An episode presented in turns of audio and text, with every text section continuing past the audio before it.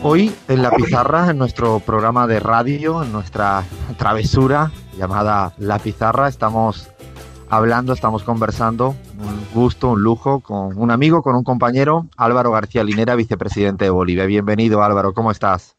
Estimado Alfredo, para mí es el gusto poderme comunicar contigo y con toda la gente que te oye.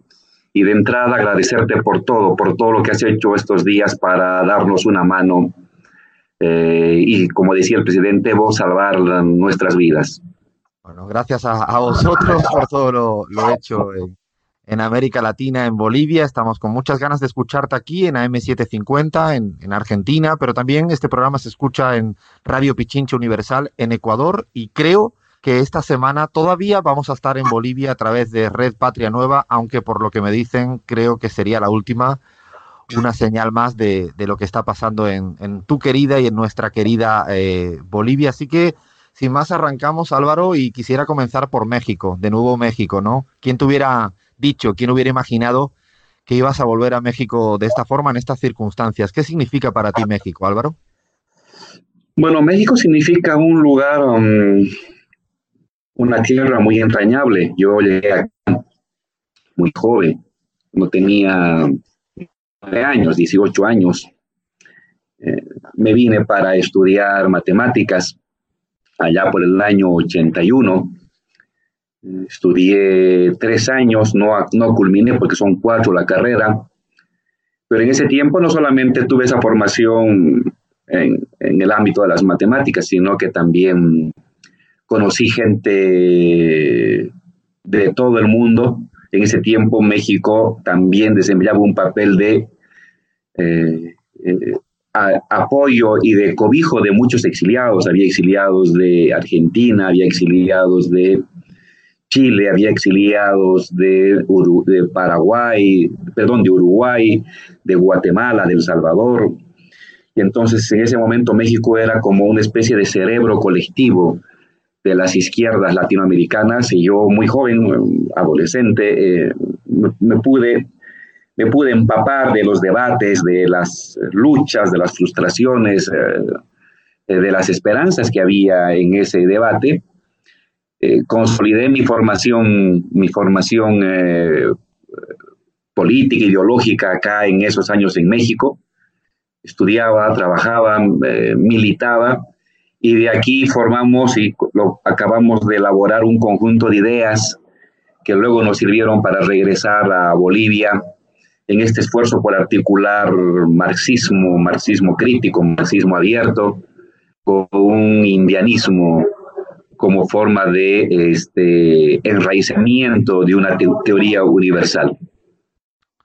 Es decir, que en México empezó mucho lo que tú eres y también en México continúa ahora la nueva etapa, la nueva fase con, con Evo a tu lado y en estas circunstancias de Bolivia. Me imagino que te está dando tiempo para pensar, Álvaro. Eh, poco tiempo para poder reflexionar sistemáticamente, pero sí porque es un día al día. Llegan las noticias, llegan los, los informes de asesinatos, de persecuciones, y eso nos tiene con el presidente Evo permanentemente analizando y revisando las cosas. Este, ¿Cómo está, A propósito, aquí está el presidente Evo a mi lado y te manda un saludo, compañero Alfredo. Muchas gracias. fuerte abrazo de mi parte y que le diga hola si puede a la audiencia argentina. Un saludo. Sí, gracias. Hola, Evo. Cortando, Alfredo, pero bueno, ahí. Sí, habla Evo. Muchas gracias, hermano Alfredo. Te escucho. Te mando un fuerte abrazo, un fuerte abrazo. Estaba grabando en vivo la entrevista con Álvaro, pero te mando un fuerte abrazo. Muchas gracias, sigan, sigan. seguimos, seguimos. Te decía, Álvaro, me decía Ceci, te preguntaba precisamente cuál es el sentimiento que más os invade ahí junto a Evo, tan lejos físicamente de Bolivia en este momento. Ah, son sentimientos muy... Um, mm, muy tristes, ¿no? Es como, como que te quitaran tu raíz. La raíz de un ser humano no es, eh, no es solamente un tema mm, emotivo, es un tema que está, y de un día para el otro, de manera obligada, todo eso se corta, todo ese arraigo corporal del ser humano con eh, el origen de uno, con sus lugares, sus sabores, sus amistades, sus luchas, sus experiencias, eh, sus, sus sueños, eh, se rompen, son brutalmente cortados. Entonces es como un momento de desasosiego absoluto, es un momento de vacío, de vacío en el que el ser humano pierde, pierde esa comunicación diaria, cotidiana, esos flujos. Es un, es un momento de desasosiego, de, mutilación de tus vínculos con eh, tus experiencias, eh, tus eh, sensaciones que te han que te han formado, que te han acompañado a lo largo de años, a lo largo de décadas.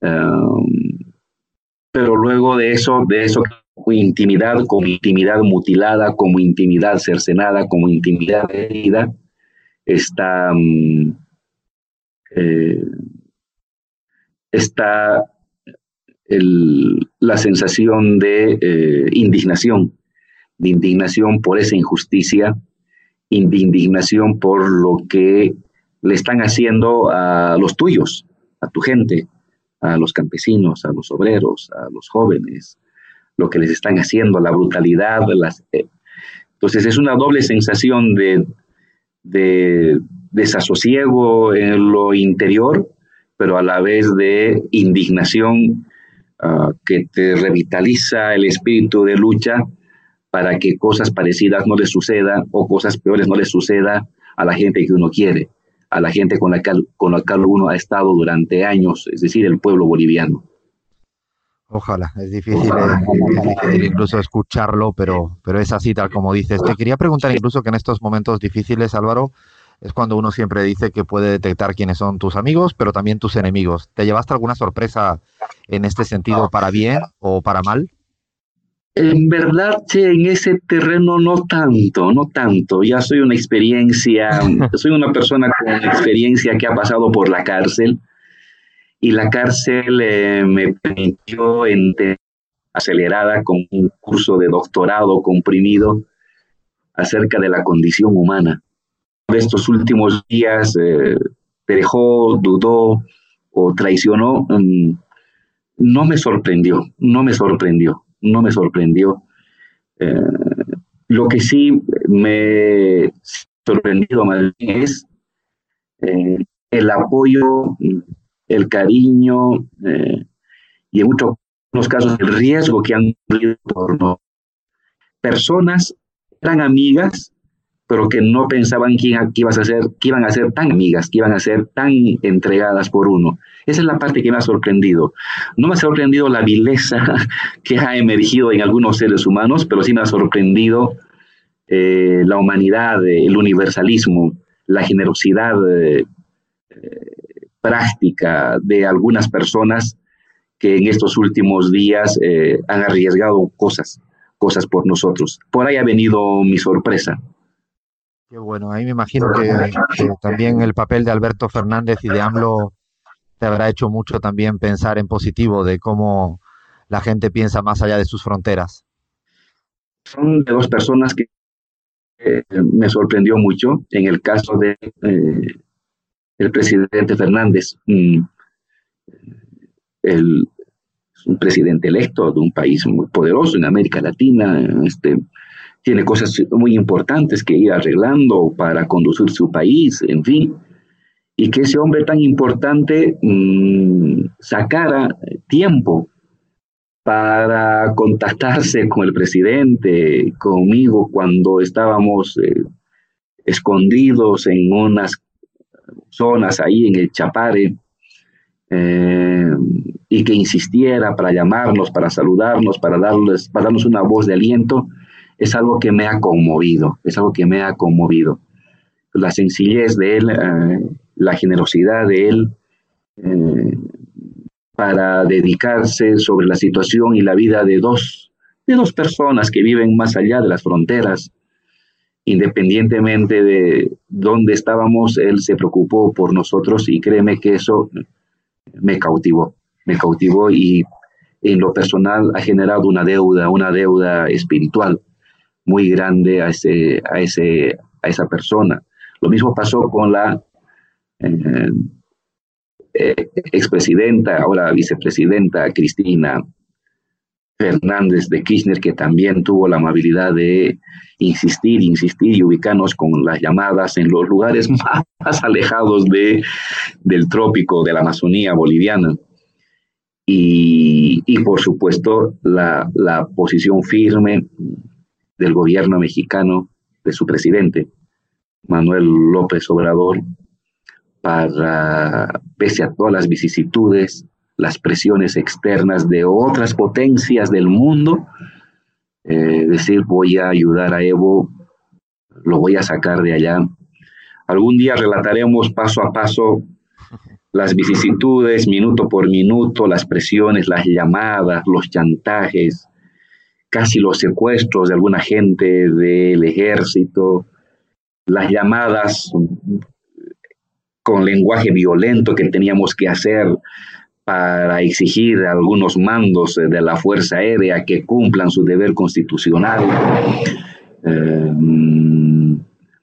y en todo ese ir y venir de, de personas que te cerraban las puertas, de gobiernos que te cerraban los accesos, la posición firme del gobierno mexicano para lograr y permitir que Evo esté a salvo.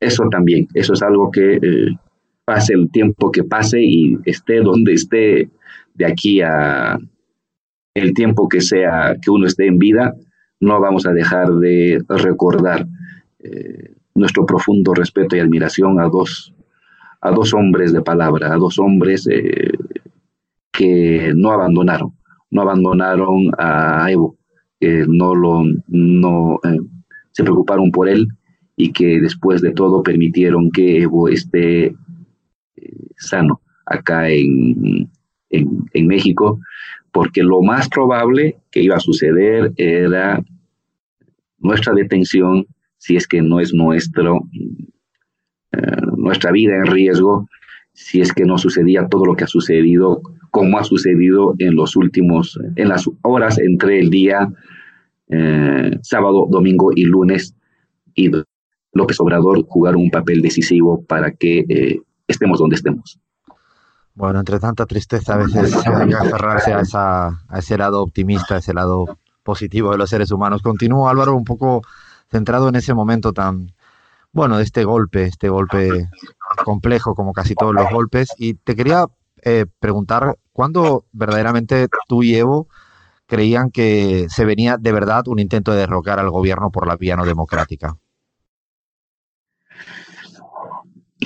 Algún rato quisiera escribir sobre esto, Che, mm, y lo reflexionaba, lo reflexionaba cuando estaba eh, en la noche, 3, 4 de la mañana, con Evo ahí en el monte, durmiendo, durmiendo en el piso.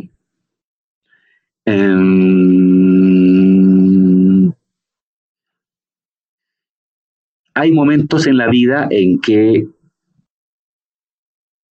hay una infinidad de información, de información de, tu entorno, de la sociedad, no verbalizada, no verbalizada, no solamente verbalizada, que llega al cuerpo. De, esa, ese porcentaje que, de información que te llega al cuerpo, la razón y el, y el habla te permite sistematizar un 20, un 30%. Pero hay un 70% de información que te está llegando como una lluvia de meteoritos, que te está atravesando, que te está llegando a otras partes del cuerpo, que la razón no lo procesa y que el lenguaje no lo procesa. Y entonces lo vives como qué? Como tensión. Lo vives como temor, lo vives como aprensión, lo vives como este mm, eh, desasosiego. lo vives como eh, este, pulsión, lo vives como este, adrenalina inyectada al cuerpo. Todas esas sensaciones de tu cuerpo son formas de recepción de una información que rebasa tu procesamiento cerebral y tu lenguaje. Y que te están diciendo que las cosas no están bien. que te están diciendo que las cosas, eh, algo está, algo está en marcha, algo está chueco, hay algo más que, está, que se está gestando. Eso yo como sé sentir eh, desde antes de las elecciones. Desde antes de las elecciones comencé a sentir este, este, este, esta lluvia de información que rebasaba nuestra capacidad de procesar o de verbalizarla y que te estaban mostrando que había cosas que estaban mal, está, que algo se está gestando, que eh, no es lo que te están diciendo, no es lo que está sucediendo, lo que te están reportando, lo que te están informando las personas, los opositores, los mandos policiales, militares, no es todo lo que está sucediendo por atrás. Pero no tienes, no tienes un dato, no tienes una, digamos, una prueba, una prueba ni verbal, ni tienes una prueba fáctica para comprobarlo, pero tu cuerpo está recibiendo esa información. Tu cuerpo te está diciendo, hay más que esto, no te dice la verdad, se está gestando, hay más cosas por abajo. Y entonces yo lo comencé a sentir, quiero entender que las sensaciones corporales son una forma de conocer, a esa conclusión llegaba, son una forma de conocer que la razón y el verbo no logran, o, son herramientas, eh, eh, digámoslo así, eh, poco precisas o son insuficientes para lograr procesarlas. El cuerpo ya anunciaba, ya, ya captaba que algo, algo se estaba gestando se lo comenté yo al presidente en esas charlas que tenemos siempre personales y, muy, y muy francas. Y nos esforzábamos entonces por encontrar datos, por oír a las personas, por convocarlas, por recibir información verbalizada, procesada, razonada, pero estaba claro que había un 70% de cosas que estaban sucediendo que no lograban ser captadas por estas razones. Reafirmé eso cuando estábamos con el presidente Evo en el Chapare, lo reafirmaba, eh, y dije, algún día habrá que escribir un tratado sobre las otras formas de conocer eh, y cómo, cómo, cómo lograr articularlas a las formas um, del lenguaje y de la razón. Pero ya había, había datos de que se estaba gestando. Y claro, luego te vas enterando de que sí, ya te vas enterando de que entre por ejemplo, mm, los candidatos, eh, los candidatos eh, opositores habían acordado entre ellos que si Evo no lograba más del 50% había que desconocer las elecciones. Te vas dando cuenta que cuando vino el de la OEA aquí a Bolivia a visitarnos, eh, supuestamente apoyando la reelección o al menos haciéndose de la vista gorda, nos mandó un mensaje encriptado en ese momento que decía, esfuércense por ganar con la mayor distancia posible, porque si no va a haber, va a haber problemas. Lo, dijo, lo dijo, así literalmente Almagro. Literalmente lo decía Almagro. Entonces, eh, luego te das, te enteras de que eh, eh, cuando se desata la movilización de este cívico racista en, en Santa Cruz, Em, comienzas a, te enteras después que hay, ya ha tenido reuniones con gente del mando policial y ha tenido reuniones con gente del mando militar, que ha circulado plata. Y los momentos en que sucedían, tú lo único que veías era un conjunto, no todo, un conjunto del mando policial y militar que ya ni te miraba a los ojos directamente, que actuaba con desidia, que este, te daba información a medias, que procesaba información defectuosa. Entonces había un conjunto de señales eh, de tu entorno que, que te iban mostrando que las cosas no eran lo que te estaban diciendo, no eran solo lo que te estaban informando, que había cosas que, se estaban, que estaban sucediendo que no estaban siendo ni informadas, ni procesadas, ni dichas. Um, entonces era un, era un entorno y el ambiente era así, gris. Si uno puede, digamos, poner color a, a las emociones y a las vivencias, uh, el entorno de esos días era un entorno gris. Um, y claro, uh, esos son temas que luego decidieron mucho el resultado. Porque si ustedes, tú te fijas, cuando se dan las movilizaciones de las clases medias tradicionales, urbanas, para presionar a Evo, eh, la respuesta que da el sector popular es movilizarse. Eh, regresa, vienen a La Paz mineros, campesinos, indígenas, pobladores. Y de hecho, de continuar eso, los hubiéramos derrotado. Esta semana que está terminando, los hubiéramos derrotado. Lo que cambió la base, lo que modificó la correlación de fuerzas fue el motín policial y luego eh, la insubordinación militar, como siempre. Y ese motín policial y esa insubordinación militar que modificó la correlación de fuerzas para colocarlas temporalmente favorable a los golpistas, ya se estaba gestando ya se la estaba tramando detrás de nosotros. Eh, los inmediatamente, inmediatamente después de las elecciones.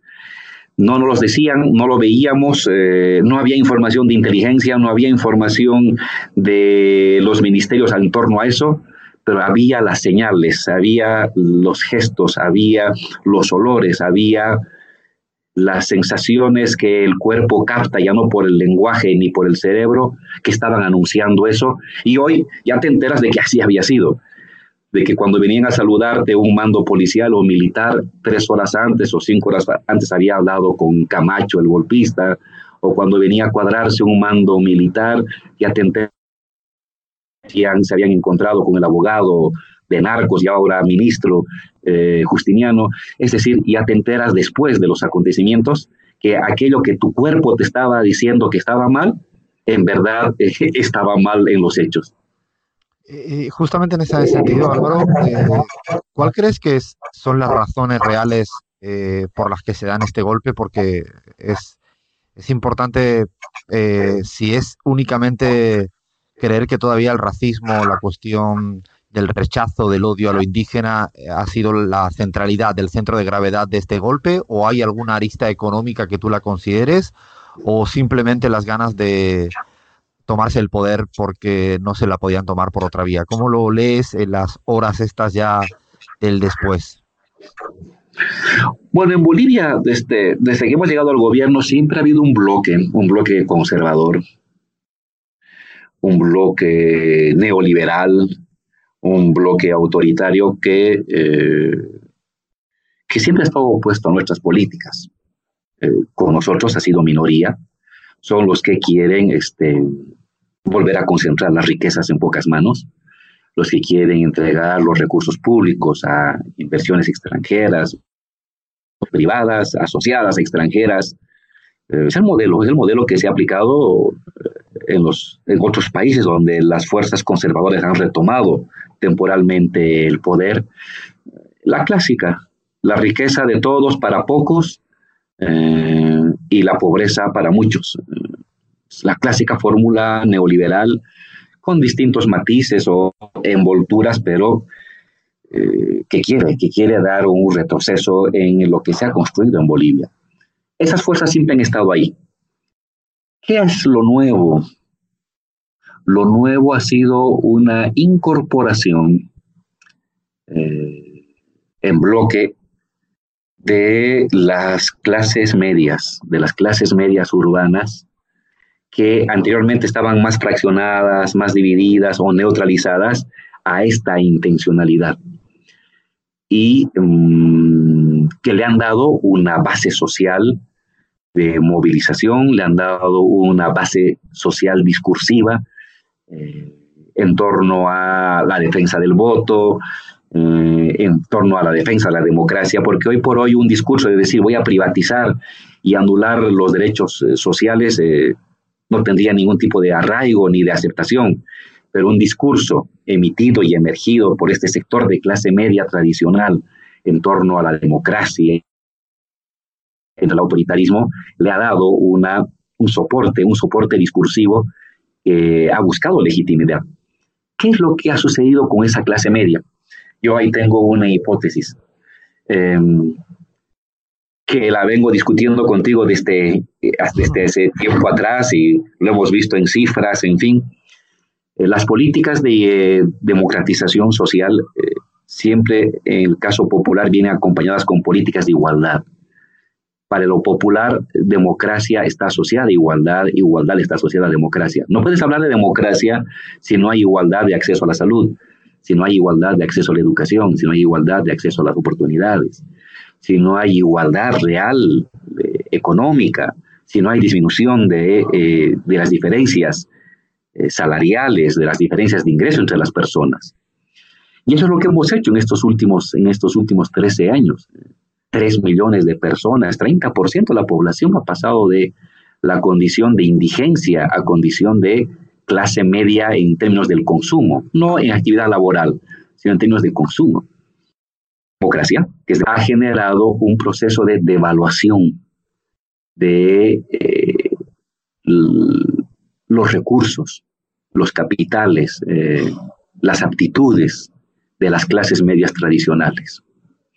Allí cuando antes para acceder a un contrato, una beca, eh, un puesto público tenías 10 personas, ahora hay 20 o 30. Con las mismas aptitudes educativas, eh, con las mismas pretensiones, pero encima con mejores vínculos con el poder estatal, con mejores capitales legítimos, la relación con los sindicatos, el vínculo con parlamentarios, con ministerios, que le da a esta nueva clase media emergente de origen popular e indígena los mismos o mejores recursos para acceder o para competir por eh, los recursos disponibles. Eh, estudios, becas, puestos de trabajo, créditos, en fin, eh, acceso a puestos. Esto, esta democratización ha generado inevitablemente una devaluación de los bienes, de los capitales sociales que tenía la vieja clase media tradicional, aquella que había basado su, su, su, poder, su pequeño poder, en base al apellido, el prestigio, eh, el abolengo, eh, la piel, así fue antes en Bolivia. Ahora esa clase media tradicional se ha visto invadida, entre comillas, por otros llamados arribistas, otra clase media de origen popular, indígena, campesino, y con mejores vínculos con el Estado, y portadores de los saberes legítimos que el Estado hoy reconoce. Y entonces esta clase media Em, lo que ha hecho es reaccionar en bloque. Esta, esta clase media tradicional es reaccionar en bloque. Soportó, toleró lo que venía sucediendo los últimos 13 años. Eh, se intentó movilizarse, pero quedaba fraccionada y golpeada. Pero cuando vio que la fuerza de Evo disminuía, la fuerza de lo popular disminuía, y 2% el año 2014 a menos del 50%, eh, había ganado Evo. Hemos ganado con las elecciones y hemos ganado constitucionalmente. Pero esta clase media dijo, este es el momento de debilidad. Lo popular sigue siendo mayoría, pero ya no es tan mayoría. Y entonces es el momento de salir. Y encima dijo, no estoy dispuesto a aguantar otros cinco años más teniendo que competir lado a lado o, tener que sentarme lado a lado con estos arribistas que no tienen mi mismo apellido, que no hablan bien el castellano, eh, que no tienen mi misma formación, que no tienen mi mismo abolengo ni mi misma herencia familiar de cargos públicos o de predestinación a gobernar. Y entonces dijo no. De ahí que en Bolivia lo clasista se mezcla con lo racial. De hecho, lo racial es una manera de visibilización pública y de nombrar lo clasista. eh, lo clasista y lo racializado están, están aquí presentes. Y entonces la respuesta de esta clase media ha sido intentar hacer prevalecer su supremacía racial. En el fondo es un tipo de disputa de clases, una, una disputa de clases, una fracción de la clase media contra otra fracción de la clase media emergente y lo popular que lo acompaña. Pero la manera en que se ha verbalizado y que se ha vuelto bandera y que ha movilizado mm, las emociones de la clase media tradicional ha sido el discurso racializado. Eh, porque eso está arraigado en la piel de esa clase media, han sido educados así. Sus padres fueron educados en la, en la convicción eh, inapelable de que los indios son inferiores, de que los indios están para servir. Y entonces sus hijos, los que ahora salían, los jóvenes que ahora salían a la calle, estaban convencidos de eso, de que este, los arribistas que quieren igualarse a ellos eh, son unos indios despreciables, que deberían irse a los cerros, que deberían quedarse en sus lugares, en sus casas, en sus provincias, y que no deberían venir aquí a molestar a sus barrios, a sus calles. Y eso es lo que tú has visto, has visto una, uh, una insurgencia de clases medias tradicionales enarbolando un discurso eh, casi casi del Ku Klux Klan, un discurso racializado. Eh, por estos motivos, porque la manera en que esa clase media tradicional interioriza su, eh, su superioridad, interioriza su um, eh, su angustia frente a la igualación social propia de cualquier proceso democrático es a través de la supremacía racial, de la supremacía racial. Y en esa, ecuación que explicas, Álvaro, ¿cuánto hay, cuánta cuota tiene la, la, cuestión regional o identitaria de Santa Cruz o de algunas regiones? ¿Cuánto explica también en esa en esta compleja, ¿no? multi multifactorial que, existe cuando hay este golpe en marcha. Lo que pasa es que el, la mayor, eh, el mayor núcleo de concentración de las clases medias en Bolivia es Santa Cruz. Em, es la región más próspera, es la región de mayor desarrollo económico, de mayor expansión económica del país, y es el lugar donde mayor eh, peso tiene esta clase media. Y entonces ahí este, esta misma, eh, eh, este mismo bloque, estas mismas angustias, estas mismas expectativas de esta clase media tradicional, em, igualmente son las que motorizan su acción colectiva, solo que lo hacen regionalizando el lenguaje, es decir, recuperando raíces locales los sentimientos y los discursos. Y entonces, si bien en La Paz el, discurso anti, en ambos, en, tanto en La Paz, en Cochabamba como en, como en Santa Cruz, el discurso antiindígena es el movilizador, el que los une, el que los agrupa. En Santa Cruz fuera collas, en, eh, en, Cochabamba fuera cocaleros, en, en La Paz fuera indios, eh, todos, todos se se agrupan en torno a eh, la identificación como el enemigo, como el sujeto del odio al, indio, llamado colla, llamado cocalero o llamado indio a secas, como en La Paz. Pero cada región, digámoslo así, regionaliza a su modo, según la experiencia histórica, este discurso anti-indio. En el caso de La Paz, simplemente el aymara, el aymara es el alteño, es el adversario, en el caso de Cochabamba, el indio es el cocalero, el que vive en el trópico. Y en el caso de Santa Cruz, el indio es el que viene del interior. El indio eh, es el que viene de, la migración de, otras, de otros departamentos. Es el migrante, es el llamado colla. Y entonces, en el caso de Santa Cruz, este discurso regionalizado, asumir una identidad blanca, cristiana, este, liberal eh, de la región, de la manera en que, cómo se construye el discurso antiindígena y el odio frente al indígena. Entonces, cada, cada región de alguna manera em, regionaliza el discurso y en el caso de Santa Cruz, por ser el lugar de mayor presencia de clases medias, entonces no es raro que haya sido el lugar donde esta emergencia, esta insurgencia de la clase media tradicional haya sido más fuerte, más duradera y entremezclada con más elementos eh, regionalistas. Eh, mirando hacia adelante ya para ir eh, terminando, quizás esté equivocado yo, Álvaro, pero tengo la sensación de que esta partida no está del todo terminada, por lo que he ido siempre aprendiendo de Bolivia, una, una frase que aprendí desde la época constituyente es cuarto intermedio, que yo no sabía qué era, y al final logré entenderlo en un sentido amplio del término. Y te quiero justamente preguntar si crees que esta autoproclamada presidenta Áñez durará mucho tiempo o cómo crees que serán los próximos acontecimientos en el país. No, ciertamente los acontecimientos están en curso, como dicen, como dicen los, eh, las personas de la televisión, está en proceso. Em, lo que está pasando en Bolivia es una barbarie, es una barbarie. Están matando campesinos.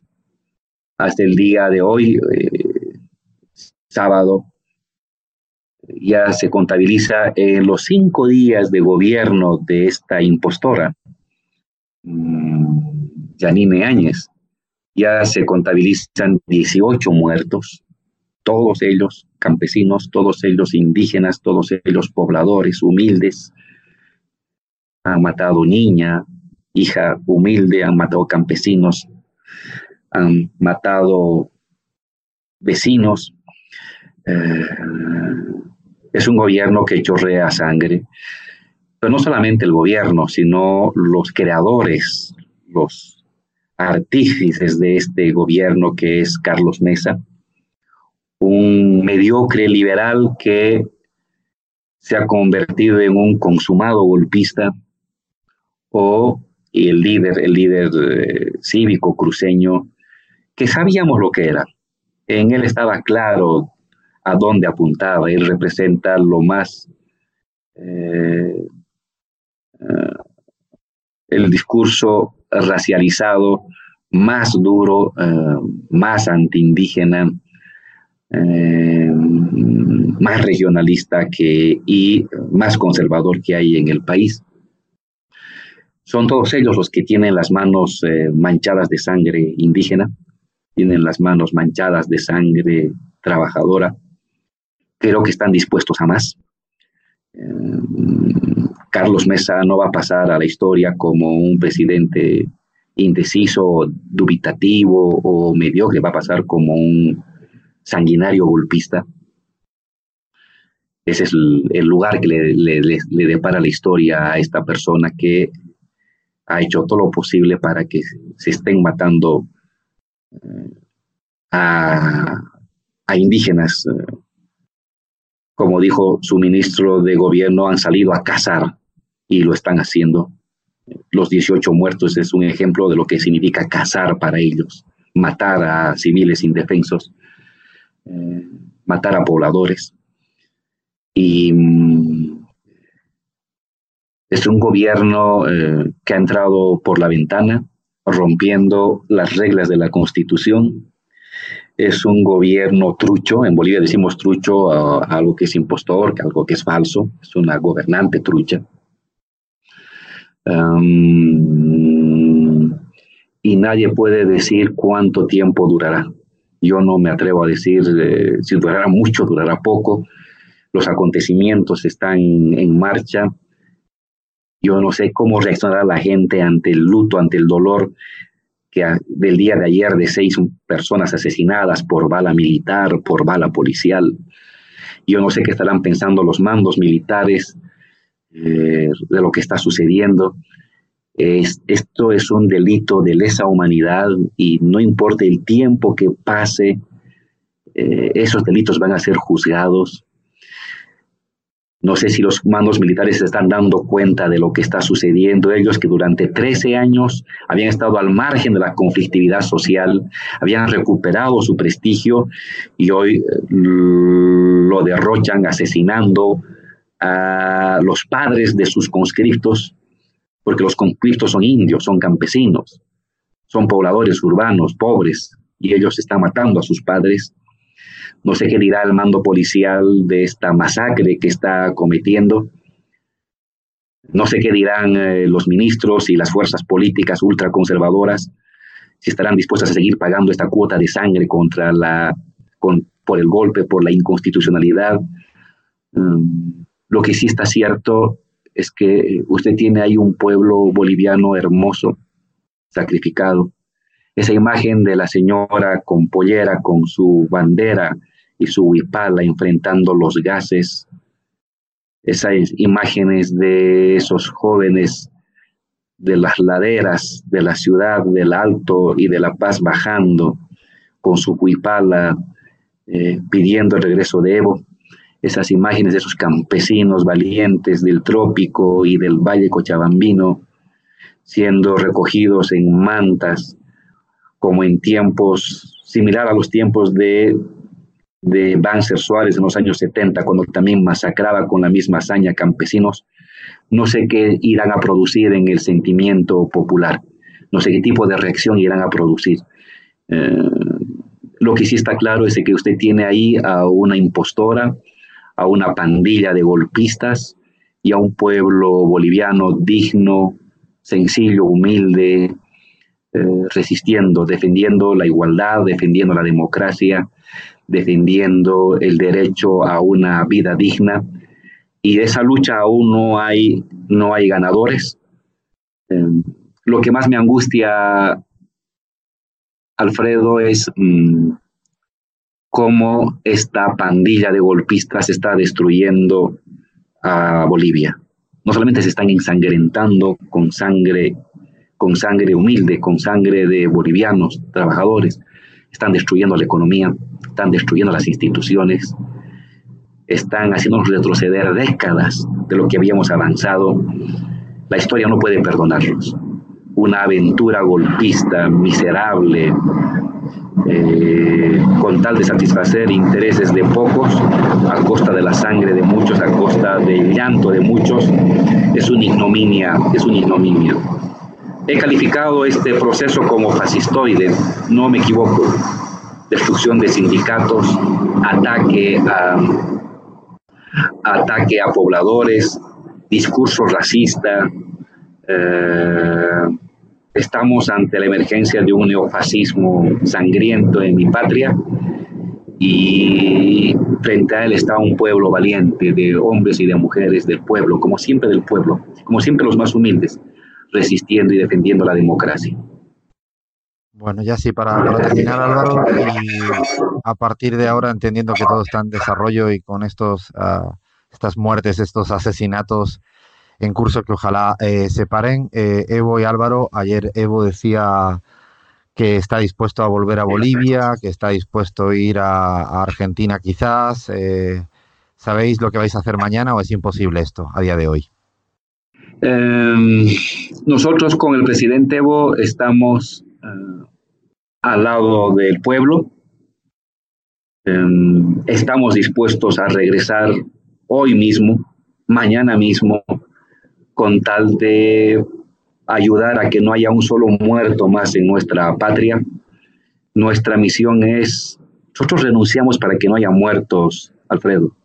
Presidente Evo, su vicepresidenta lo renunciaron para que no haya enfrentamientos, para que no vayan las hordas fascistas a quemar las casas de dirigentes sindicales, para que no vayan a maniatar a las hijas y a las esposas, obligándolas a pedir que su padre renuncie al sindicato para que no haya eso, renunciamos.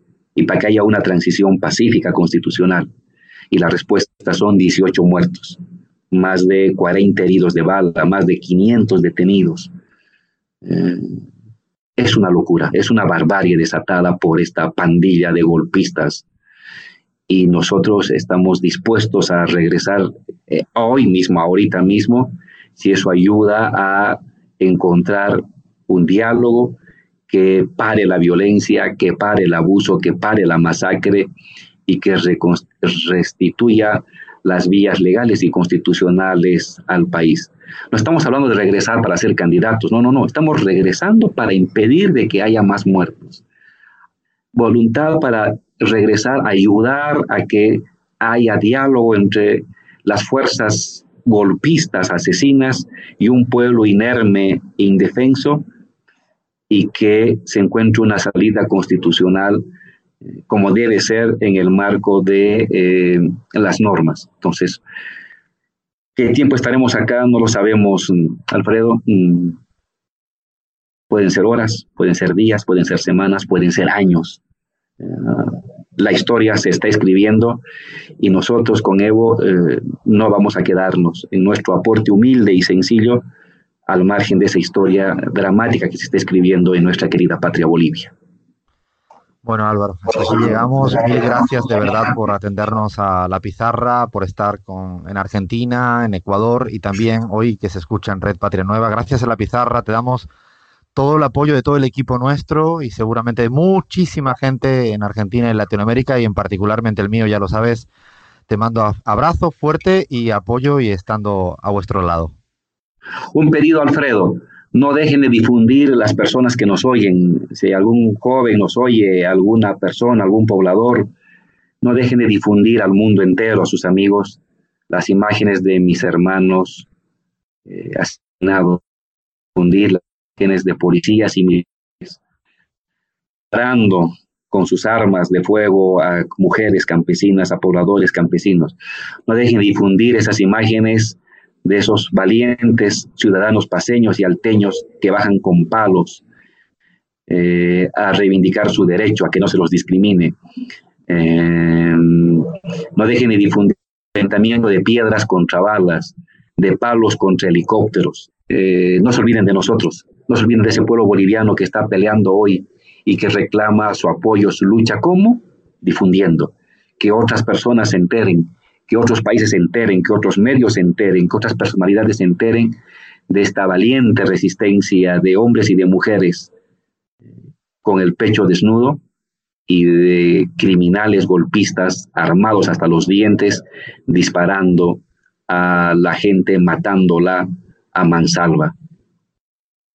Eso vamos a hacer, vamos a pedir a todas y a todos los que nos escuchan, nos leen, difundir absolutamente lo que ocurre en Bolivia, lo más parecido a una barbarie. Ojalá se detenga lo, antes posible. Te mando un fuerte, fuerte abrazo para ti, para Levo y para toda la gente en Bolivia.